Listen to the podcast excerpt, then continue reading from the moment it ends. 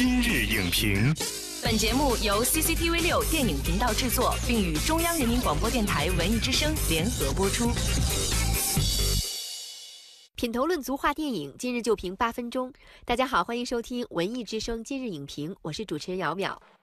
说起当下的电影营销手段，可以说是五花八门了。其中一个很重要的宣传途径就是电影海报。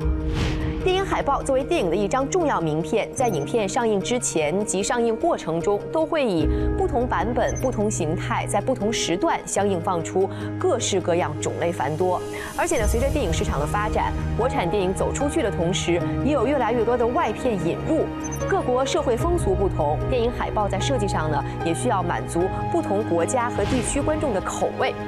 那么，观众如何读懂电影海报？反过来，透过一张张电影海报，又能否描绘出观影观众的画像呢？今天我们邀请到了中国电影资料馆收集部主任林思伟来给我们传授独门秘籍。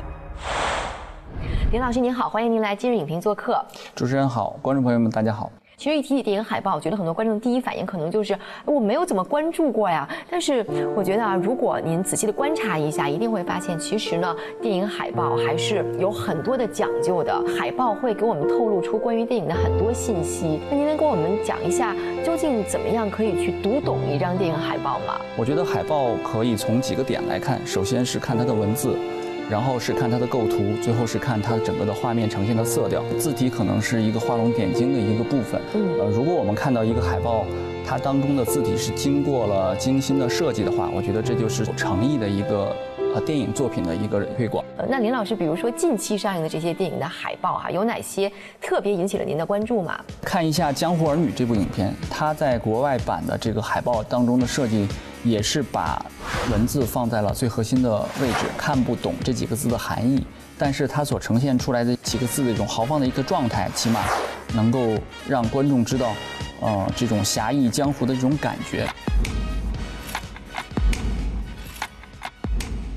还有一个就是它的构图结构，嗯，找到你这部影片比较直接的表达出了主演的情绪，是两个主角在海报当中呃并列的一个形象，两个表情也都非常的痛苦。我觉得这种构图方式呢，就给人一种很大的一个矛盾的一个冲击点。姚晨可能更多的是希望。然后马伊琍可能更多的是一种愧疚或者是一种回望。对，我觉得在电影的海报的这个色调上，我们也可以注意一下，因为现在呃观众看影片的话都有自己的内心的一些定位，比如说我喜欢看喜剧片或者看一些武侠片。嗯，呃，就拿这一次张艺谋导演的这个影来说，他的这个海报的这个色彩的定位，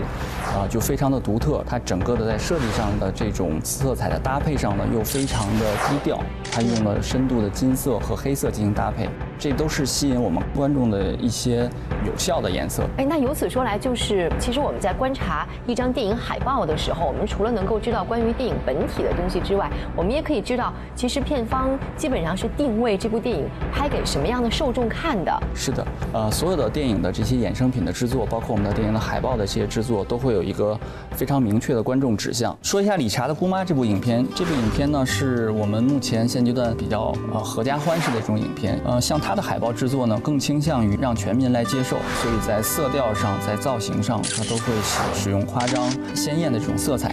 那我们发现，其实一部影片呢，就这个横向它有很多海报，其实它是针对不同的国家、有着不同的社会风俗的人来设计的。那这边我也记录了一个网友说的话哈，就是在网络上，只有看到了这种大团圆式的中国海报，我才有买票进电影院看这部电影的动力。其实我们这里说的这种大团圆风格的海报，并不是说这个电影的剧情最后有一个大团圆的结局哈。这个大团圆，呃，其实指的是它其实指的是这个电影的卡斯，对它到底是有多大的一个呃一个阵容。在中国的这个市场环境下呢，我们的所有的片方都希望用让更广阔的观众能够进入到影院来看自己的电影。嗯，呃，这就使得它最终的这个设计呢，趋向于所有的这种主角都在我们的画面当中。它到底是有多大？大的一个呃一个阵容，或者它有多大的投入，观众一般都希望通过海报能看到出来。那其实这也是一个还没有晋级到那么成熟的一个市场阶段的时候的一种做法。呃，像一些影片在中国的上映的时候，它也会呃找中国的设计师，根据自己的国家的观众的喜好来进行设计。最近有一部片子纪录片《爱猫之城》，整个的海报原来呈现的风格呢是非常写实的。呃夕阳下的一只猫的一个感觉。在中国的话，它完全是根据中国的观众的一些需要，而且特别是在纪录片市场又不是特别繁荣的情况下呢，片方需要把这个海报进行一些呃细化升级，包括把猫的形象进行了动画化。拟人化，它最终的中版海报也是符合了中国合家欢式的，把这个里面所有的猫都展示在同一张海报上。当然，这也可能跟我们的文化基因有关系，因为我们确实也比较喜欢这种团圆热闹的氛围哈。我觉得这一方面是观众的一种需求，另外的可能是一个由于制作上的一些要求所导致的，包括我们的。明星的要求，然后包括我们的场景的需求，要满足到投资方的一种什么样的一些诉求？嗯，我觉得这些方式都很正常，因为我们横向对比国外的这样的最终的现在海报，包括我们看到的漫威的影片，它最终版的海报基本上都是会有这种所有主创都在海报上的这样的一种排列方式，合家欢式的方式。Ready？Let's go。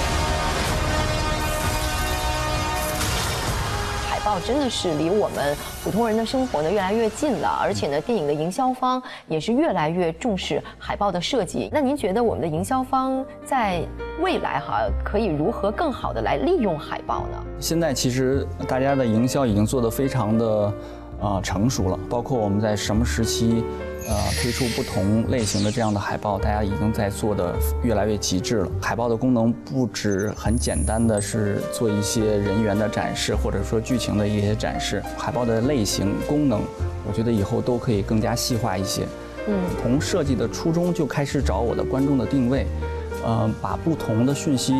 推荐到不同的观众当中去，这才是一个海报它所。呃，能够承载的这样的一个功能，中国电影的这种多类型的这种发展，然后观众不断的细分，其实它都在助推电影海报的不断的一个成长。同时，电影海报它的细分细化，也在反向的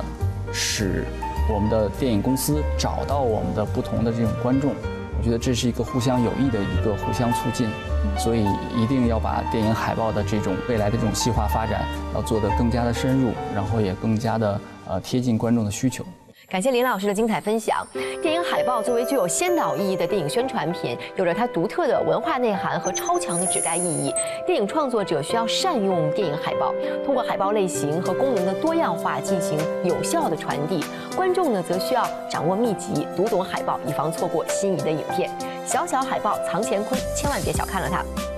本栏目视频内容，请关注 CCTV 六电影频道，周一到周五每晚十点档《今日影评》。